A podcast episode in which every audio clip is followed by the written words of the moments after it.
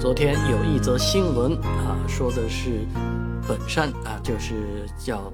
本山传媒一部戏叫《乡村爱情十三》里面演刘能的赵明远去世了，年仅四十二岁。哎，我也觉得挺奇怪的，四十二岁就因为脑溢血去世啊，确实这个身材啊各方面确实看得出他平时的生活习惯。啊，所以好多人呢对这件事情是蛮意外、蛮，呃，觉得不幸的啊。所以呢，很多人就去给他这个发一些这个安慰、告慰的话啊。结果呢，很多人哭错坟了，因为很多人以为刘能呢是王小利啊，因为王小利演的刘能